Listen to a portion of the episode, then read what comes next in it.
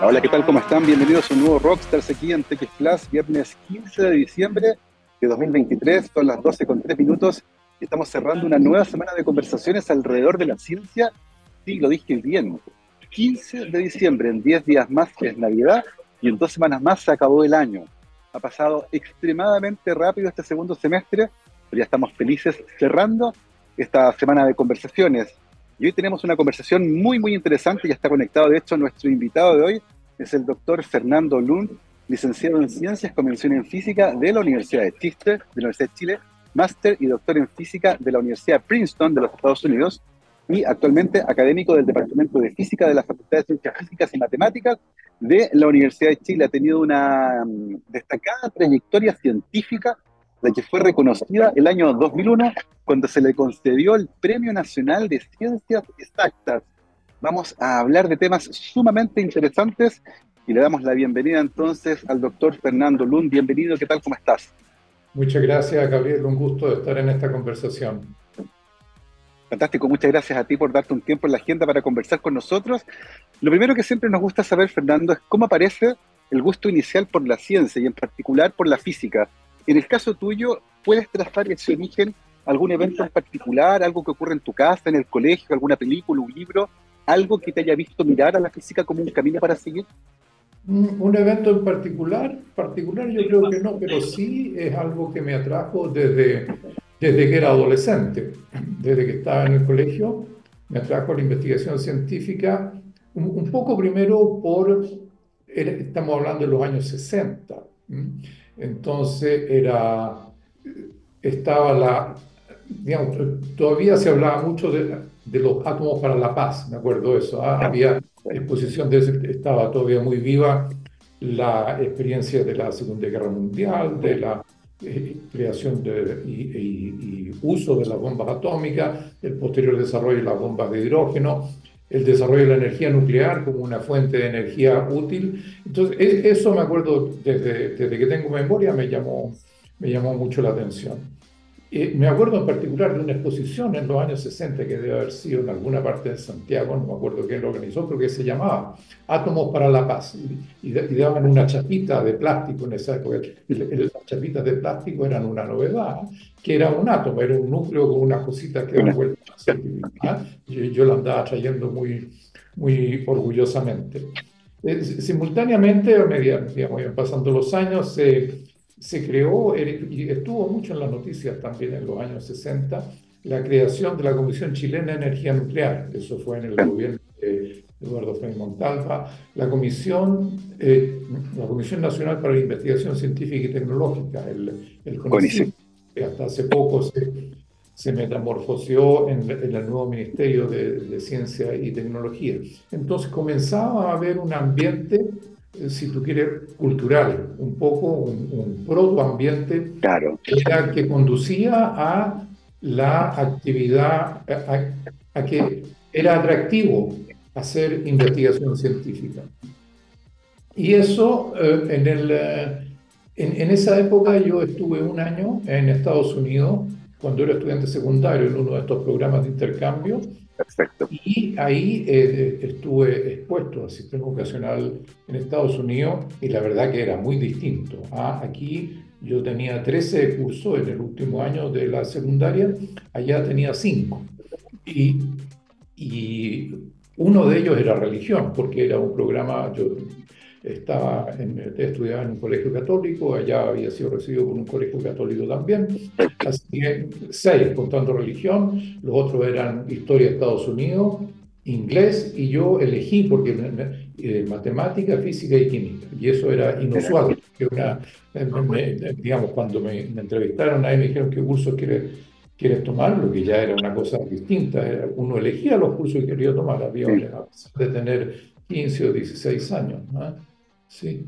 Y entonces ahí me acuerdo el, eh, el texto del curso de física era de, eh, un texto que se acababa de eh, generar en Estados Unidos que se llamaba por un comité que era el Physical Science Study Committee, que era producto de una renovación que se había producido en toda la sociedad norteamericana de renovar la enseñanza de la ciencia, la matemática, la física, como respuesta al lanzamiento del satélite Sputnik por parte de la Unión Soviética.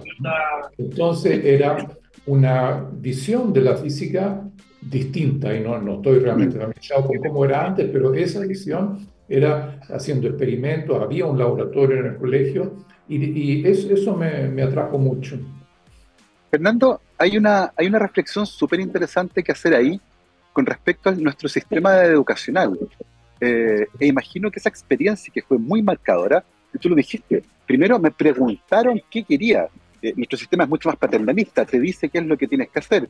Y eso hace que muchas veces estudiantes que tienen interés por la ciencia eh, vayan diluyendo ese interés en otras cosas. pasado bastante tiempo desde aquello, ¿cómo ves esa experiencia hoy pensando en el sistema educacional chileno, que sigue aparentemente igual como estaba antes, ¿no? Hasta donde puedo ver, sí. Eh, bueno, una vez que salí del colegio perdí realmente contacto con el sistema educacional chileno, si bien en los años, de, cuando en cuando, eh, una época fui presidente de la Sociedad Chilena de Física, entonces ahí entré en contacto un poco con el Ministerio de Educación, que se preocupa de los aspectos curriculares y tal, si la física va a ser o no va a ser claro. un curso obligatorio en la enseñanza media. En general, eh, eh, y bueno, y después estuvo un poco también eh, cuando mi hijo estuvo en la educación secundaria, y me interesé más. Pero mi, opinión entonces es con información sumamente incompleta. Pero dicho eso, en general, mi opinión es que mientras menos cosas obligatorias, mejor. Eso, ¿ah? Es, mientras menos, mejor. Y tratar de enseñar, y mientras pocas cosas enseñadas bien y es vastamente superior a muchas cosas, muchas cosas. enseñadas por encima y, y, sin, muchas ganas, sin, sin quedarse mucho en... Así que eso, es la base de mi mm. experiencia. Y, creo en realidad que el, resultado de la, de la enseñanza media chilena es bastante pobre. Eso hay, hay, tengo que ser cuidadoso eh, con las críticas porque es fácil de criticar de afuera. pero sí. hago clase en, eh, en, el primer año de, de, la Escuela de Ingeniería de la Universidad de Chile. No, no, todos los años, cada dos o tres años, pero la última vez que hice clases fue el semestre pasado.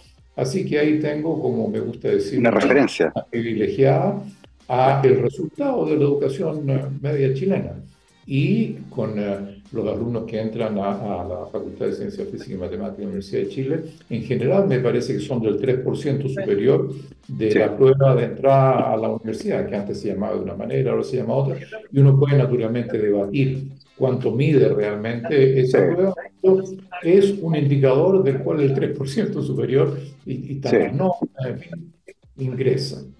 Y va por decir algo, si lo comparo con eh, el nivel que tienen los estudiantes que ingresan al primer año en una universidad francesa, donde también he hecho clase, uno puede decir sin temor a equivocarse que es muy distinto.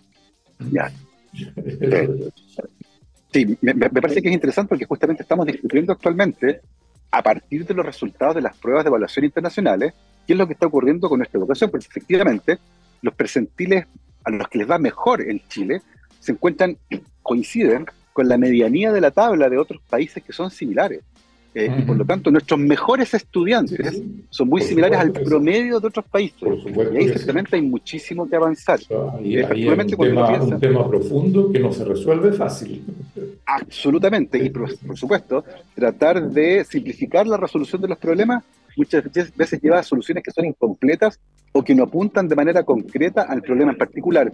Eh, dicho eso, Fernando, está claro que la experiencia en Estados Unidos, cuando tomaste matemática, física y química, debe ser una experiencia súper interesante para poder definir más o menos lo que querías hacer en la universidad volviendo a Chile. Eh, y entraste a hacer la licenciatura en ciencias, convención en física. ¿Con qué mundo te encontraste en este momento? Ah, eso era interesante, porque una de las cosas, el, eh, digamos, yo tenía buenas notas en el colegio, era en, en, en, mi grupo de pares, era lo que se llama bueno para las matemáticas, e, entonces, lo natural para una persona con mi perfil era entrar en ingeniería, ah, como alguien claro. en leyes, para alguien que le gusta debatir o medicina, eso eran y hasta cierto punto me parece que siguen siendo la, más tradicionales. Y, la sociedad necesita profesionales con esos perfiles. Pero a mí sí, además, siempre, eso sí, siempre me gustó la aventura. ¿ah? E, eso de no, de, no irme por el, por el camino pavimentado, sino que buscar los senderos. ¿ah? Eso, es, es, esa parte yo creo que influyó mucho, eh, ha influido mucho en toda mi vida, en esa decisión, mi elección posterior de temas de investigación, tal vez llegamos a eso después, pero por ejemplo se acababa de crear en la Universidad de Chile en los años 60 también, no, se puso incluso hace 55 años por ahí, se acababa de crear la Facultad de Ciencias. ¿ah? Y me acuerdo que era una, eh, quien había sido un motor de esa creación fue Ricardo Lagos, que posteriormente fue presidente de la República y en esa ah, época era secretario general de la Universidad de Chile. Y es iniciativa porque también aquí me estoy desviando un poco.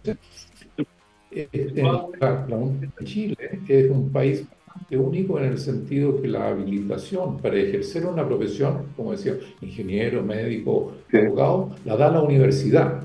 Tienes universidades, pues, eso no es así hasta donde sé, en ninguna parte del mundo. Ah, hay otras instancias, en los países federales son los estados, en los países que no son federales puede ser una asociación profesional, en fin, hay, hay, no es tan simple. Entonces, en esa época había una gran, me doy cuenta posteriori, empezaba a haber personas que querían hacer investigación científica, que tenían, eh, qué sé yo, ingenieros que querían hacer investigación física, o ingenieros que habían salido, habían sacado un doctorado en física, habían vuelto y se encontraban con, un, poco con, con, con, una camisa de fuerza en, en, la estructura administrativa de la universidad. Entonces estaban empujando porque las promociones, los sueldos, la toma de decisiones no fuera de acuerdo de una cierta manera, sino que ellos eh, tuvieran una voz simplemente por el hecho de ser personas que estaban eh, generando conocimiento, no solo llevando a cabo una, una profesión establecida. Entonces me parece que como respuesta, yo en eso todavía no, no, no, no entré a la universidad, pero como respuesta a esa presión eh, se creó la Facultad de Ciencias, donde se formar los científicos del futuro. Y fui en esa época a, a, charlas de divulgación que organizaba el Ministerio de Educación de la época, orientadas a estudiantes secundarios, con distintas cosas, pero una a la que yo fui fue para dar a conocer esta nueva facultad. Y me, acuerdo hasta el día de hoy, las dos personas que la dieron fueron Carlos Martinoya, que era ingeniero, después se había dedicado a la, biofísica, y David Judilevich, un, un biólogo. Carlos Martinoya falleció hace, hace tiempo. De, David Judilevich no sé si está, si está todavía, si está por, si está por ahí, aprovecho un saludo. claramente, no, entendí mucho de lo que hablaban, de, de la parte científica, pero claramente eran personas que lo pasaban chancho haciendo, haciendo lo que hacían. Les encantaba su, su profesión. Ah, yo, yo quiero, estos gallos lo pasan bien, eso yo quiero hacer eso. ¿ah? Entonces, estaba con mi, ánimo de, de, de, decir que la física. La aventura. Eh, entender por qué funcionan las cosas. Eh, pero aquí yo decía, hay, hay, una, hay, hay un microclima en, en, el que yo me Entonces, eh, posterior a la universidad, eh, fui admitido tanto en ingeniería como en la Facultad de Ciencia. Hay una conversación relativamente seria en mi casa porque mis padres decían, bueno, Fernando, ¿estás seguro? Ingeniería, ah, esto de física es algo mucho más...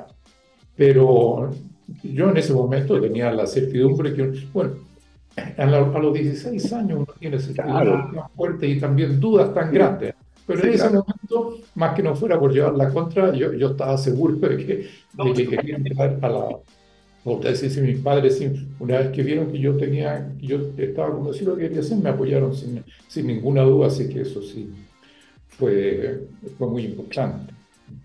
Sí, de hecho es un punto súper relevante porque para muchos jóvenes que se enfrentan a este tipo de decisiones puede parecer complejo que la familia entienda por qué no irse por una carrera más tradicional, medicina, ley, arquitectura, odontología, e intentarlo con una carrera que a veces es desconocida y que uno mismo a veces no tiene muy claro de qué se va a tratar el futuro. Lo único que sabe es que hay aventura y que se pasa bien, porque uno está tratando de desentrañar los misterios del universo, en cualquier ámbito. Eh, en ese sentido, Fernando, estudiando la licenciatura, te expusiste a la física que se conversaba, a la física que se estaba haciendo, a la física que venía. Eh, pero la física es un tema tremendamente amplio. Eh, y hay muchas ramas de la física que son fascinantes. En el caso tuyo, mientras hacías la licenciatura, ¿qué temas de la física te empezaron a parecer interesantes? En, eh, inevitablemente los temas que me parecen interesantes son los que me transmitían los profesores que habían vuelto de hacer un doctorado en el extranjero. Ah, porque tenía, algunos profesores me hicieron los cursos básicos y eran profesores que tenían un entrenamiento limitado. Eh, ellos, no, no, quiero ser condescendiente, porque ellos realmente daban lo mejor de sí mismos. Sí.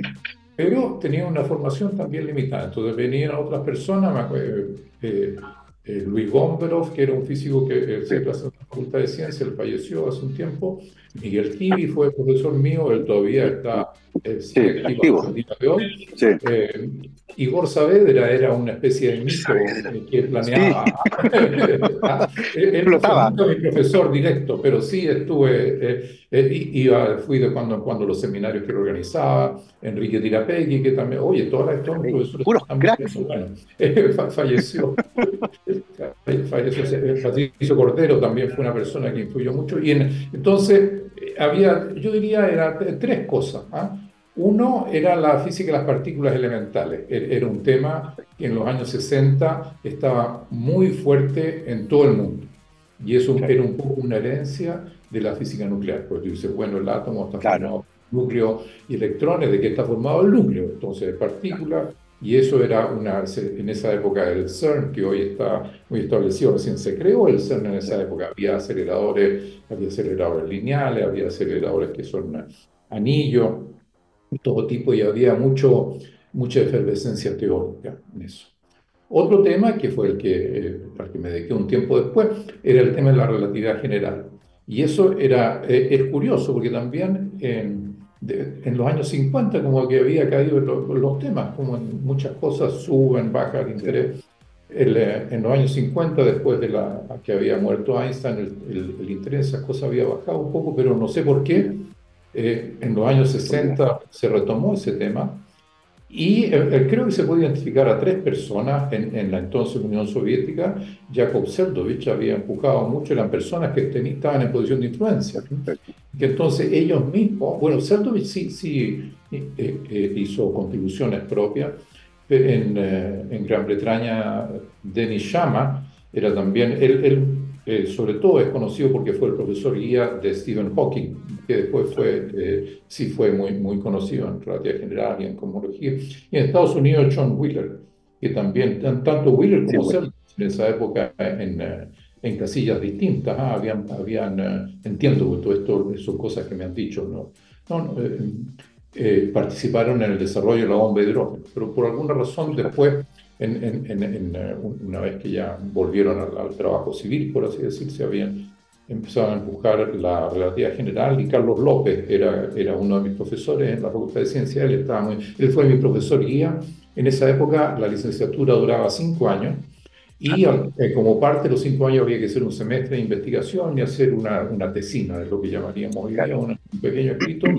Y yo, yo no, yo, eh, Carlos López ha accedido a ser mi profesor y lo hice en otro tema, no, no relatividad general, pero él transmitía ese, entusiasmo. Yo creo que uno como entusiasmo, como estudiante es muy sensible sí.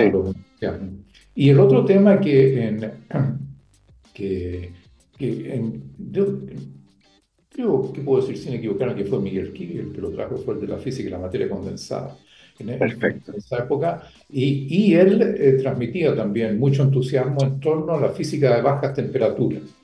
¿ah? Claro. Él eh, se acababa en esa época, en los años 60, de lograr en Estados Unidos, me parece que en, eh, en, en Universidad de California, no me acuerdo en qué campus, tal, tal vez en Los Ángeles, habían logrado eh, controlar temperaturas bajo la temperatura del helio líquido, que son 4 grados Kelvin, 269 grados bajo cero, bajo cero. y, y lo, lo, no solo lograr esa temperatura, sino que hacer experimentos controlando esa temperatura. Entonces eso había wow. llevado a, a, a, un montón de experimentos interesantes, entre ellos experimentos con helio superfluido, es decir, el helio como a 4 grados justamente, se transforma de gas a líquido y un poco más bajo, no sé si a un Kelvin creo o algo así, se wow. pierde su viscosidad. ¿ah? Se, y el, el, experimento, uno toma un tubo capilar, un tubo con un agujero delgadito, entonces por encima de, de la temperatura crítica está el, al, al, líquido le cuesta fluir como si fuera agua, aceite o miel. Bajo esa temperatura no le cuesta nada. Entonces, eso se conocía de hace, como experimento se conocía de hace bastante tiempo, pero caracterizarlo y explorar las propiedades de, del material a esa temperatura era, era, novedad. Y de todas las cosas que, que nos contaba eh, Miguel, la que más llamó mi atención en esa época fueron los vórtices. Ah, en, un helio superfluido eh, se, se, forman remolinos y eso, la, la circulación en torno a eso no, no era cualquier cosa, sino que estaba cuantizada, solo tomaba valores, ah. ciertos, ciertos, valores discretos que eran, me acuerdo hasta el día de hoy, ¿ya? múltiplos de la constante de Planck partido por la masa del átomo de helio. ¡Wow! Eso, eh, y, había un, un, artículo fantástico de que era, ¿no cierto?, medían la, la circulación de Fairbanks y, otra gente era en, esa época, dije, eso me, me, llamó la atención, qué cosa... Qué, rara. rara esto. ¿ah? Y entonces eso, después volví a ese tema, pero muchos años después. Mm. Tremendamente interesante todo. Eh, me imagino lo difícil que es, es como estar en una pastelería eh, y uno sabe muy bien qué elegir, porque todo es fascinante, pero siempre está lo raro cuando uno dice, oye, esto es extraño, esto, esto requiere algún tipo de explicación, y eso es ciertamente lo que muchas veces atrae a uno a un área en particular. Em, hay, un, hay un momento, Fernando, en el que tú decides irte de Chile, hacer tu doctorado afuera, y te vas a una universidad muy prestigiosa, la Universidad de Princeton, donde estuvo trabajando, de hecho, Albert Einstein, durante la parte final de su, de su carrera. ¿Cómo fue la vida allá en Princeton? Oh, en Princeton era muy distinto, para partir por lo obvio. Primero, era, ¿cómo decirlo? En, en, Chile te nombré básicamente a todos los físicos que tenían un doctorado en física. Allá llegué a un departamento donde había, no sé, unos 30, 50 profesores, todos con doctorado. ¿ah? Claro. Como, como, decía un, un, colega, muchos de ellos con nombre de libro, es decir, habían escrito libros que yo había usado para estudiar. Claro. Entonces, eso, eh, eh, eh, eso era eh, como tú dices, era como llegar a una pastelería. no, no, sé si una pastelería, más aún a, una venta de autos, a donde hay Ferrari, Maserati. no, no, era, no, era mucho, no era la cantidad. Era la calidad. Y e, eso, eso era la, la otra cosa que toca un poco con, con, con, lo que hablábamos hace un rato, era que, eh, como te contaba yo aquí en, en Chile, eh, tenía buenas notas y tenía fama de mateo. ¿ah? Y en, el, colegio la, la, gente matea como que no era muy bien vista, ¿ah? era, era, era, visto con un poco de sospecha. ¿ah? Y allá, eh, bueno, entonces yo sí estudiaba, si tenía que hacer tareas, hacía las tareas, se me decían, lea esto, leía eso, pero llegué allá y era de las personas que menos horas a la semana le dedicaba al estudio. Ese, ese fue mi primer shock inicial. El, el, estándar de intensidad del trabajo era distinto, otro. ¿ah? Y, y, eso sí es algo que desde que volví a Chile traté, y en eso sí me parece que todos mis colegas, después nuestros estudiantes, han insistido mucho que si uno quiere hacer investigación, cualquier tarea en realidad, pero en particular investigación científica en serio, no hay sustituto para dedicarle largas horas. Eso, eso, eso fue, fue fue, fue, lo, lo, primero. Ahora bien, las facilidades eran las facilidades materiales eran muy grandes. Yo eh, vivía en el alojamiento de la universidad, me iba aquí claro. tenía un escritorio, la biblioteca, la biblioteca era completísima, uno buscaba algo y eso estaba, y, y si no mm. estaba, lo seguían, en fin, había sí. laboratorio. Los, los, laboratorios también fue, eso fue una, una porque ahí como decía, los, los nombres que te mencioné que habían influido en mí, eran eh, todos físicos teóricos. Teóricos, claro. Teóricos, con la excepción hasta cierto punto de Miguel Kivi, que él, él me podrá corregir si ve este programa eh, y te acuerdas, él montó un laboratorio de bajas temperaturas en la Facultad de Ciencia en esa época. Y me acuerdo, entonces ahí trabajaba Miguel Roth, que fue, me parece, la primera persona que obtuvo un doctorado en física en, en la Universidad bueno, todo ese esfuerzo después se fue a la chuña con el golpe de 1973, claro. hablando aquí en el siglo 70, Pero en fin, había un, un, esfuerzo preliminar experimental, pero eh, también era, era todo súper mm, heroico, por así decirlo. Sí, e, e, era parte del amoblado, había laboratorios, de eso venía así de hace siglos, no sé, décadas. Entonces ahí también eh, me fui expuesto a, a, a muchos estímulos de, de punto de distintas maneras de ver la física, distintas preguntas, distintas especialidades, distintos... ¿Cómo, eh, algo que influyó mucho después en mí, cómo los experimentos, los resultados experimentales influyen en el desarrollo teórico de las cosas? ¿Cómo, al revés, las nuevas ideas que van surgiendo en, la teoría sugieren nuevos experimentos para claro. la, sinergia la teoría. Es, esa parte me, me, entretuvo mucho.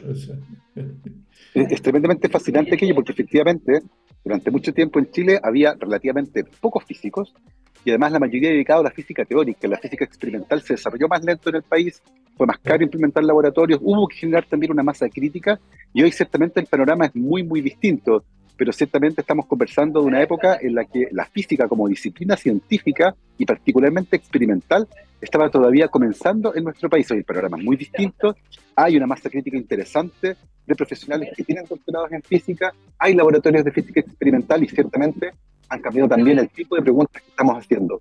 Son las 12.29, vamos a aprovechar de hacer una pequeña pausa musical, pero a la vuelta vamos a seguir conversando sobre el trabajo y la trayectoria de nuestro invitado de hoy, el doctor Fernando Lund, académico del Departamento de Física de la Facultad de Ciencias Físicas y Matemáticas de la Universidad de Chile, Premio Nacional de Ciencias Exactas del año 2001. Mi querido Gabriel, nos vamos a la música. Antes yo les quiero recordar que para los desafíos del futuro, la educación es nuestra respuesta. Un mensaje de la Universidad San Sebastián. Ahora vamos a escuchar a los Foo Fighters y esto se llama The Glass. Vamos y volvemos. 12 con 34, estamos de vuelta aquí en Rockstars de TX Plus, programa de día viernes 15 de diciembre de 2023. Estamos conversando esta tarde con el doctor Fernando Lund, licenciado en Ciencias Convención en Física, máster y doctor en Física de la Universidad de Princeton, actualmente académico del Departamento de Física de la Facultad de Ciencias Físicas y Matemáticas de la Universidad de Chile. Fernando, al volver a Chile luego del doctorado en Princeton, ¿con qué preguntas volviste en la maleta? Ah, es, es, es una historia también de nuevo eh, completamente loca que, habla de, de, mi espíritu de aventura. ¿ah? Porque naturalmente volví a Chile eh, primero por etapas, ¿ah? Porque era, el, como mencionamos, el año 73 hubo un golpe, eso, digamos, cambió muchas cosas. Y eh, normalmente yo debiera haber vuelto inmediatamente después del doctorado el año 75, entonces en lugar del 75, el 78 ya volví pero tenía en esa época un puesto de postdoc en la Universidad de Nueva York.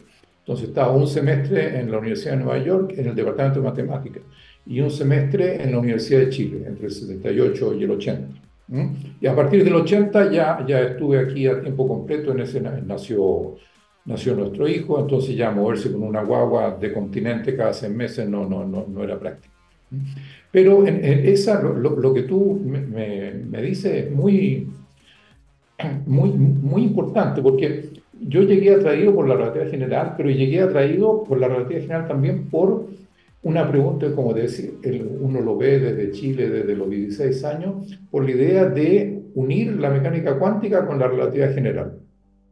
¿Ah? Entonces yo decía, esta, están estas dos teorías y, bueno, en Princeton también me di cuenta que eh, bueno, mis primeras publicaciones fueron en, en, esa, en esa dirección, ¿ah?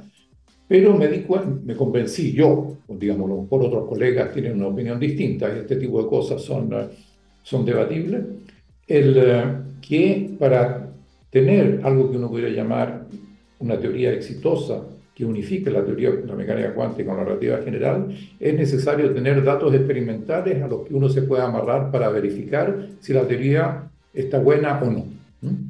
Y eso hasta el día de hoy, que yo sepa, no existe. Hay muchas cosas que se han hecho con la motivación, pero también me di cuenta que yo para el pensamiento abstracto no era tan bueno. Es decir, yo te dije recién, yo no soy modesto, ¿ah? Eh, eh, eh, era bueno para la matemática y tal, pero ahí realmente me medía con una vara distinta a la que me estaban midiendo en Chile. ¿ah? entonces me di cuenta que había compañeros míos que, eran, que realmente me superaban en capacidad de pensamiento abstracto. A lo que yo sí me di cuenta que era bueno era para poder relacionar el pensamiento abstracto con los resultados experimentales y cómo tenía una intuición razonablemente buena para capturar los resultados experimentales y transformar eso en desarrollo teórico. Entonces eso fue un proceso, eso, eso fue un aspecto. Otro aspecto fue que entre el año 78 y 80 las personas que hacían física profesional en Chile se contaban literalmente con los dedos de una mano. Y, eh, y más bien eran, se preocupaban de sobrevivir, era, era, la, la, vida cotidiana era, era un problema. Entonces yo me, me hice la pregunta, bueno, yo quiero hacer física de primera, eso era la ciencia de primera. ¿Qué puedo hacer en Chile en que no hay casi nadie? Ups. Entonces dije, a ver, ¿qué es lo que tiene Chile? En Chile tiempo, hay terremoto. dije, ok, voy a tratar de eh, hacer contribuciones en sismología.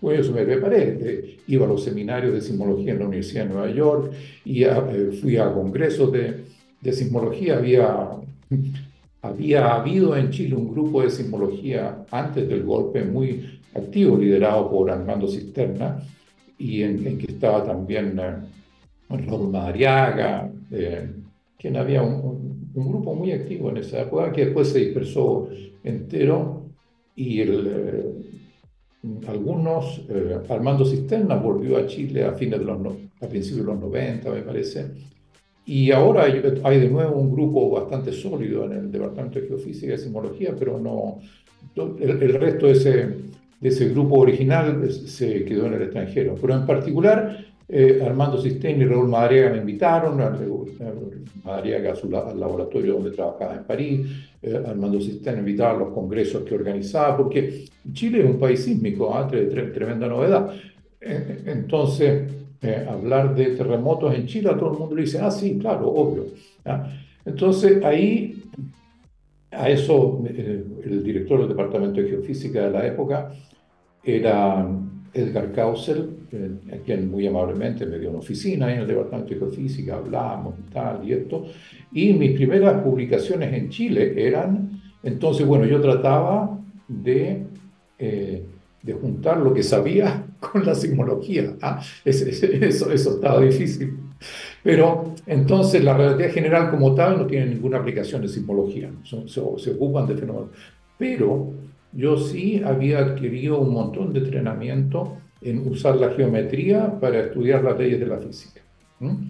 Entonces, en, eh, en, los congresos de sismología a los que iba, eh, eso sí me sirvió para decir, bueno, ¿cuáles son las preguntas que hay en sismología?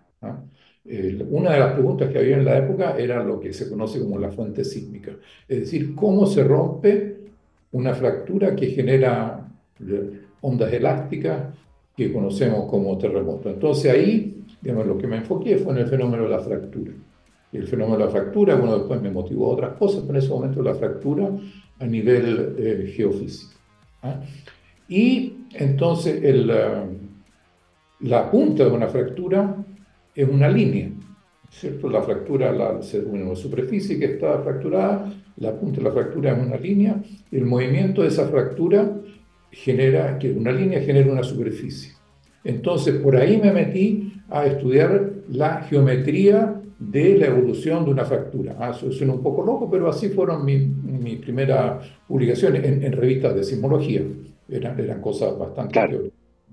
Y lo, lo, que sí, eh, entonces ahí la primera tesis de magíster que guía fue también de, de un estudiante que había un estudiante de física, pues, publicamos uno o dos artículos con ese tema, él se fue a hacer un doctorado en geofísica en, en California, y eh, si estoy al día en mi información, es actualmente académico en la Universidad de Concepción, que, y así... Eh, así me metí en esa parte, pero ahí también me di cuenta que, como tú bien decías, mi entrenamiento y, mi fortaleza estaban en eh, siguen estando en la física teórica.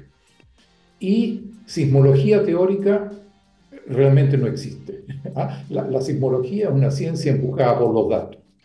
Entonces ahí también eh, aprendí con, con, mucho dolor, eh, porque todas estas cosas cuestan que para contribuir verdaderamente a, sismología, a la sismología hay que tener un dominio muy acabado acerca de los datos que se están obteniendo, acerca de la instrumentación, dónde se pone la instrumentación, cómo se analizan los datos, qué sé yo, quiere estudiar las ondas de superficie asociadas con un terremoto, qué tipo de sismógrafo vas a poner, dónde los vas a poner, y, después hay preguntas de las que hay que ocuparse. Bueno, ¿dónde los vas a poner? Los vas a poner en el campo, alguien tiene que cuidarlo.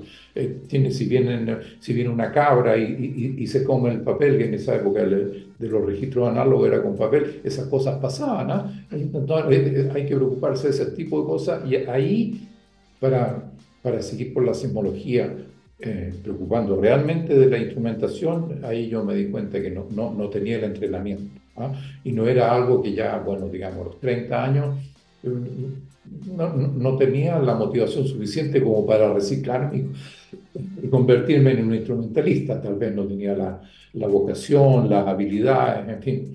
Pero entonces ahí me, sí, por el lado de la fractura, me, me, fui hacia el lado de la ciencia de la fractura de materiales de cerámica, la fractura no a nivel geofísico, sino a nivel del laboratorio. ¿eh? Ya ahí fue, y en eso estaba más o menos por bastante tiempo. ¿Y, en algún momento, Fernando, pudiste retomar el interés por la mecánica cuántica, la gravitación, la teoría de la relatividad? ¿O eso fue algo que se quedó también en Princeton? Eh, de, de manera sistemática y profesional, de, cuando en cuando hablo con mis colegas que sigan la realidad general, pero una cosa es tener curiosidad acerca de algo y otra cosa es dedicarse profesionalmente. Ah, no, no, no, no es lo mismo. Y entonces tengo, me, encanta conversar con mis colegas. Hay, hay, hay, un tema recientemente en que he vuelto a, a, a encontrarme con la mecánica cuántica y es, eh, ¿no es cierto?, hablaba de la, la, fractura, ¿por qué, por qué se rompen las cosas, si tú quieres. Ah, un poco ese es el tema, me, entrevistaron harto acerca de eso cuando obtuve el Premio Nacional de Ciencias, que era un tema en el que yo trabajé mucho, ¿por qué se rompen las cosas? ¿Por qué alguna, si uno dobla un vidrio, se rompe abruptamente y si estiras un pedazo de cobre, no se rompe? Abruptamente, sino que lo se estira y, uno se quiebra, el otro se rompe, por así decir. Entonces, ¿qué es lo que pasa a escala microscópica? Y uno de los eh, temas en los cuales esa, esa pregunta es eh, muy actual, por entonces, bueno, eso lleva a cosas de índole de ingeniería de materiales, y, eh, cosas muy aplicadas, y otras cosas que son más de ciencia básica, que es el por qué. ¿ah? Entonces, siempre el tema del por qué un tema que, muy, ha sido actual y que sigue siendo muy actual es por qué se rompen eh, los vidrios. El vidrio como el vidrio de ventana, el que tienes ahí atrás, es sílice, óxido de silicio. El, eh, el, el, asunto es que el óxido de silicio de las ventanas, los átomos están desordenados, literalmente desordenados. El eh, silicio también, el sílice, los átomos también pueden estar ordenados, como el, como el embaldosado de, de, una, de una cocina. Entonces, las propiedades de un material cuyos átomos están ordenados, es lo que se llama, tienen orden cristalino, se entiende razonablemente bien porque hay herramientas matemáticas que, permiten hacerlo. Hay, son de las primeras cosas que uno aprende en un curso de física del sólido, hay distintos grupos de simetría y, y tal. En el caso de un material en que los átomos están dispuestos de manera desordenada, esa herramienta no existe. No hay y no hay ninguna. Entonces, de, nuevo, ah, yo dije, ah, aquí hay algo entretenido. Y entonces he estudiado eh, distintas propiedades de, de los vidrios. Ese es un tema que actualmente me apasiona, en el cual eh, hago, un, curso por los estudiantes pregrado, un curso de estudiantes posgrado. Hay pocos estudiantes, pero los que siguen el curso se interesan mucho. En particular, el, eh, un, un, tema que, que, que, toca también porque así, si, una de las cosas que me interesa, que me interesaba en la vida, es trabajar con temas que por un lado responden a el porqué de las cosas, algo que uno llamaría ciencia muy básica, pero que también tienen una perspectiva de aplicación. No que yo vaya a dedicarme a la ciencia aplicada, pero que sí puedo colaborar de manera fructífera con personas que sí lo hacen. Entonces, el, eh, el problema que, me interesa en, este preciso momento, si quieres, es el de la conductividad térmica de los vidrios. Como si tú tomas una, barra de vidrio, la calientas en una punta, entonces el calor tú la puedes tomar de otra punta y no quemarte, ¿ah? por lo menos al principio. Si tomas una barra de fierro y la pones al rojo en una punta, no la puedes tomar con la mano en la otra punta, la tienes que tomar con una semana porque el calor viaja de manera muy eficiente. Entonces, eso hay grandes preguntas que tienen que ver con el uso eficiente de la energía.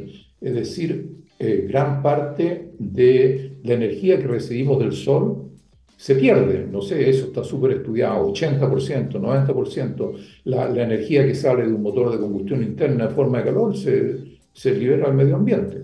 Entonces, una pregunta, si tú quieres, genérica de ciencia aplicada es, ¿es posible convertir esta, tomar toda esta energía que se está botando y transformarla en energía útil? La manera práctica de, una manera práctica de hacer eso es transformar el calor en electricidad. Es decir, que yo caliente una, un material y en vez que fluya calor, fluya corriente eléctrica. Es eso. Entonces, ese, por así decirte, el tema de la, eh, eh, que me interesa de una eventual aplicación de el, digamos, la etiqueta de ciencia básica es transporte de calor en materiales amorfos. Y entonces, el transporte de calor en materiales amorfos es una pregunta muy grande en el cual la naturaleza, especialmente a bajas temperaturas, ah, volvemos a esto de las bajas temperaturas que me interesó ah, hace 50 años, eh, no, no, que me interesó profesionalmente, pero que sí, sí que me motivó, y es, eh, digamos, suficientemente bajas temperaturas, la naturaleza cuántica de la materia no perdona. Es decir, uno no puede tratar de explicar qué es lo que pasa a temperaturas muy bajas y olvidarse de que son objetos cuánticos. Entonces, en, ese sentido, he vuelto a, a, esa parte. Es una muy linda vuelta eh, de cómo las preguntas van volviendo al comienzo de la carrera de nuestro, de nuestro invitado hoy. Eh, Fernando, mencionaste muy a la pasada lo que ocurrió el año 2001, cuando te adjudicaste el Premio Nacional de Ciencias Exactas. Es un reconocimiento que se entrega a científicas y científicos que han tenido trayectorias exitosas, que han formado estudiantes, que han contestado preguntas. Eh, ¿Cómo fue ese momento para ti? Pues bien emocionante. ¿ah? Quiero decir una cosa, porque el, eh, yo diría, de nuevo, ¿ah? yo, es, peligroso generalizar, pero yo diría que no me equivoco mucho si decimos que a todos los científicos nos gusta que se reconozca el trabajo que hace, a todas las personas ah, les gusta que se reconozca su trabajo. A los científicos que nos dedicamos a la ciencia básica, más aún porque no necesariamente se ve un objeto tangible. ¿ah? Eh, después uno dice, bueno, publicaste el paper y, y qué, bueno, pero resolví problemas difíciles.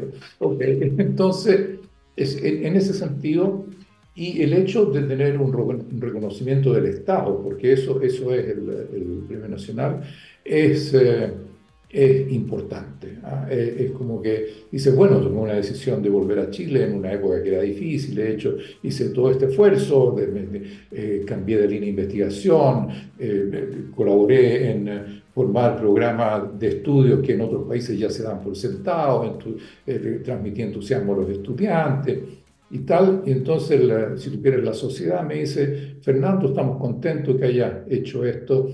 Y, entonces te, te, lo decimos fuerte y claro. Eso fue una, una cosa bonita. Fernando, conversamos en algún momento de cómo ha cambiado el panorama de la física en Chile en los últimos años. Eh, y hoy por hoy, eh, a comienzos del siglo XXI, el panorama es muy distinto al que tú te encontraste cuando te comenzaste a interesar por la física. Hoy hay muchas más físicas y físicos, hay más facultades de física, hay laboratorios de física experimental en varias áreas, en mecánica, en óptica, en fluido. Es bien interesante lo que está ocurriendo. Eh, desde tu perspectiva, ¿cómo ves el desarrollo de la física en nuestro país? Como tú bien dices, el, el panorama ha cambiado para sustancialmente mejor en 50 años. Ahora, el hecho de que haya una comunidad vibrante, yo diría de, no sé, varios cientos de físicos profesionales, la reunión de la Sociedad Chilena de Física existen unos mil, por, ese, ese, es el orden de magnitud, hace que, naturalmente, esa comunidad es una conciencia colectiva de todavía lo mucho que falta. ¿Mm? Pues hay, si tú dices, bueno, a ver, queremos hacer ciencia que sea la mejor del mundo. Eso, en eso yo creo. A uno tiene que apuntar alto. Que, le, que pueda llegar ahí o no, ese es otro problema. Pero ah, esa es la dirección. Y hay que naturalmente ser realista y ver, bueno, si yo quiero ir en esa dirección, cuáles son los pasos que puedo dar con los medios que tengo a bordo.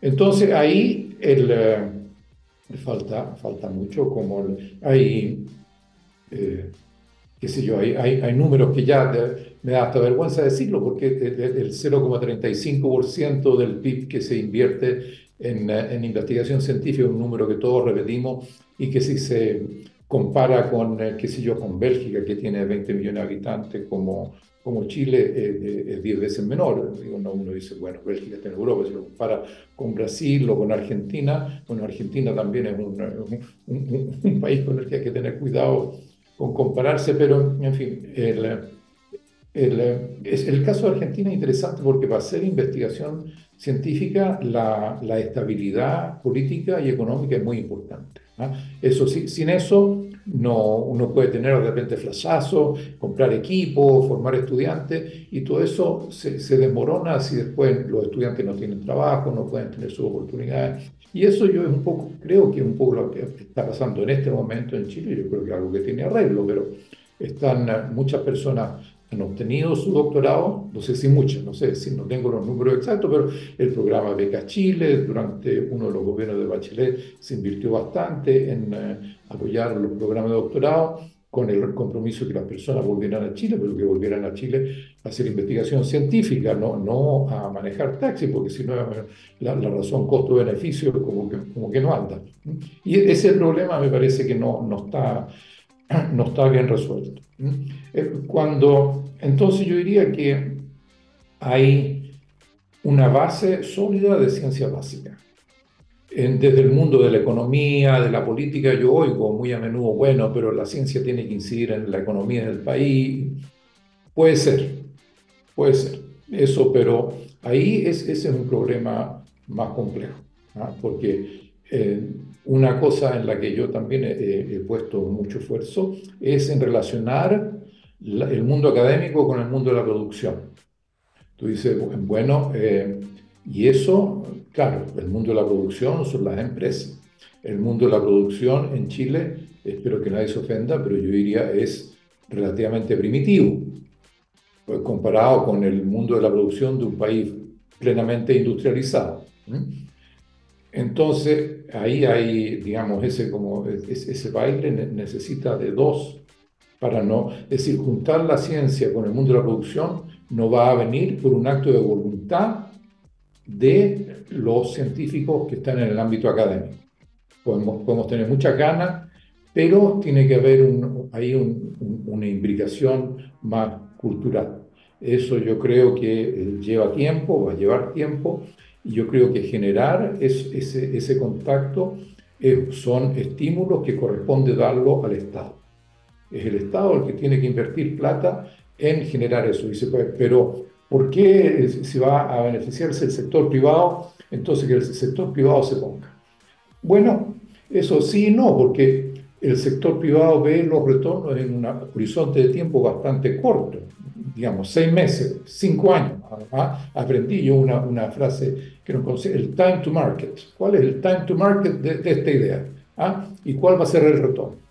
Pues eso son una, empresa de para eso, ¿no? Si no, sería, entonces, eh, el, el, retorno para el país, yo creo, de estímulo, y sobre todo de ser persistente, porque ahí sí hay, eh, hay diferencias culturales profundas. Yo diría, ha mejorado las cosas, pero viene de una diferencia, de una desconfianza que hay en la universidad del mundo de la empresa, que el lucro, que la sinvergüenzura, qué sé yo, y del mundo de la empresa a la universidad, que solo se preocupan de, pasarlo bien, porque cosa que yo no niego, ah, yo lo paso bien haciendo investigación científica, pero no se preocupan de los problemas reales de la gente. Entonces, ahí hay, como te digo, mi impresión es que son cosas culturales que hay que ir eh, cambiando poco a poco y, que como es un cambio cultural, tiene que ser estimulado desde el Estado de manera sustancial y persistente en el tiempo, no, no, basta con un programa de tres años, lo que sea. Absolutamente. Es interesante porque eh, tu trayectoria nos ha permitido también revisar la historia de la ciencia en Chile desde el nacimiento de CONICIT. Eh, y si bien se ha avanzado bastante, hay desafíos pendientes. El presupuesto ciertamente es uno de los importantes porque se requiere dinero para poder avanzar en este camino, pero también ese vínculo virtuoso que existe entre la academia, la industria y el Estado, eh, algo que ciertamente va a permitir que este desarrollo sea más acelerado y está al servicio del país para por fin eh, entrar en la ruta del desarrollo permanente. Son las 12.57 y estamos llegando al final de esta muy entretenida conversación con nuestro invitado de hoy, el doctor Fernando Lund, licenciado en física de la Universidad de Chile, magíster en ciencias y doctor en física de la Universidad de Princeton en Estados Unidos, actualmente académico del Departamento de Física de la Facultad de Ciencias Físicas y Matemáticas de la Universidad de Chile y Premio Nacional de Ciencias Exactas del año 2001. Fernando, te queremos agradecer la gentileza por la conversación de hoy. Muchas gracias por habernos acompañado. Gracias a ti, estuvo muy entretenido. Fantástico. Nosotros nos vamos, como siempre, con muy buena música. Un día como hoy, un 15 de diciembre, pero de 1955, el mismo año que murió Einstein, nació Paul Simon en Brixton, en Londres, en el Reino Unido, un bajista británico y el estereotipo, el estereotipo de ese rockero rudo que fue miembro del mítico grupo de punk The Clash, el único miembro permanente de la banda que estuvo en todas sus conformaciones. Y si bien hoy se está dedicado a otras bandas, fue con The Clash donde alcanzó la cumbre de su carrera. Así que The Clash, feliz cumpleaños. Vamos a escuchar The Guns of Brixton. Que esté muy bien, cuídense. Chao, chao.